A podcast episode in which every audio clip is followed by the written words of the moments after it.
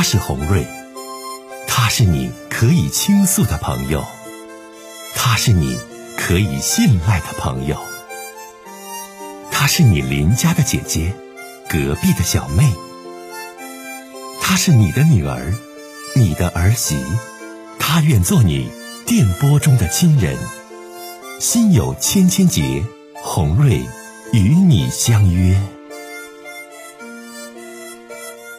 各位好，我是洪瑞，感谢您通过蜻蜓 FM 来收听《心有千千结》。收听节目的听友也可以通过手机微信公众平台和洪瑞进行互动。我们《心有千千结》栏目的手机微信公众号是大小写英文都可以，FM 八八八 X，FM 八八八 X。拿起您的手机，通过搜索 FM 八八八 X。就可以加入进来了。好的，接下来的时间，让我们来接听听众的热线。咱们继续接通听友们的热线。你好，喂，您好，是我的电话。女士，是你，哎，是你，打来电话想跟我说说什么事儿，请讲。哎，你好，非常喜欢你节目。那个，我我有个个人，就是我性格方面的问题。总是改不了，让你劝劝我怎么办？我今年那个五十四岁了，然后我吧，就是挺能挺挺挺能挣钱的吧，就是挺能吃苦能挣钱的，然后就是花钱方面总是挺差劲的，就嗯不爱不怎么爱花钱，反正我觉我今年都五十多了，我觉得这总劝自己应该。呃，出去像我闺蜜啊，她们花钱都可大了，但我就不那样。你就说，你帮你那个，我改不了。大姐，那个你一个月能赚多少钱呢？两万左右吧。啊，那这不不不少。在沈阳呢？啊，在沈阳。完那个，我以前搞房产倒房子，然后现在开旅店，完手里房子还不少呢。孩子。咱家孩子咋情况？孩子小，才那个才十八岁，念大一，他一个月花六千左右吧。啊啊，那人孩子也行，孩子人都读大学了，是吧？啊，读大学啊。小姑娘在外地念大学，然后在大一，我就自己啊，我离婚了，完事儿，嗯，那供完他，我不还挣钱吗？但是花钱就是，就是总是这样。但真想，大姐，你的负担不重啊。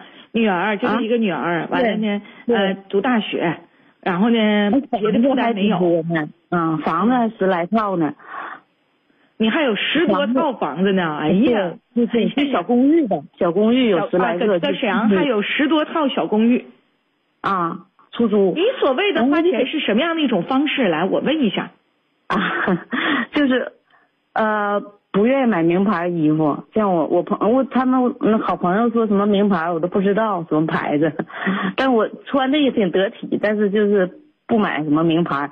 像房子吧，住八十多米房子，像我那闺蜜买一买买一百八十米房子，我说我一个人我我也住不了那么大房子，我就买八十多平的，反正就是就很很中等水平，花花钱方面。那你想怎么样？我觉得自己挺傻啊啊。你想怎么样啊，这位大姐？就是想对，你像他们那么花做个美容和红红花几万又怎么怎么？但那他们，我觉得他们那样是祸害钱，我就可谨慎了，我就不愿意那么花。我这是是傻呀，是是，你帮我评论评论。我觉得每个人都有每个人的生活方式，大姐，你要这么唠的话，我不是评论评论，那我就得表扬你了，给你点赞了，说你真的是，就是说就是就是很厉害了，大姐。那你这每个人都有每个人消费的观点，那并不是说穿名牌那就是懂消费、懂生活，也并不是说呃住一百八十米的房子就是懂生活、爱生活，对不对？穿戴整洁，然后呢有自己的这个呃小小的事业，孩子老人又没负担，大姐这不就行了吗？那你说那还得咋花呀？嗯，啊。是啊，你看，我给你举个例子，比如我妈吧，岁数大了，就就有时候拉稀便嘛，完蹭裤上就蹭上稀便了。我们那个我哥我姐我们轮班护理我妈，完就说蹭裤一蹭上了，不要了扔了重买。完我就说，哎，别别扔别扔，我去洗去。就一个蹭裤子十二十来块钱，十块钱，我就不让扔，我说我去那裤子都给我妈都攒着，我去洗去。我完了，咱 家有个大哥说，我看这姐姐是来征婚的，哎呦太逗了。那咱这节目那不是征婚节目啊，咱这征不了婚呢，太好玩了。这一位大哥说说这姐姐这么优秀，我看说真不是，这意在想找个对象啊，搁咱九七五电波里。我我就说，咱家还有叫王小超的，听我说完话，姐姐说，哎呀。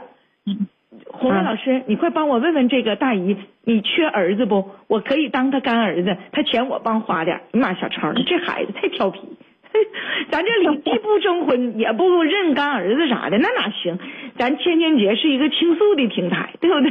这小超，你说这玩意儿，那你说我这样对，你给我评论我这样对不？我觉得我对不起自己，就人都说对自己好一点嘛。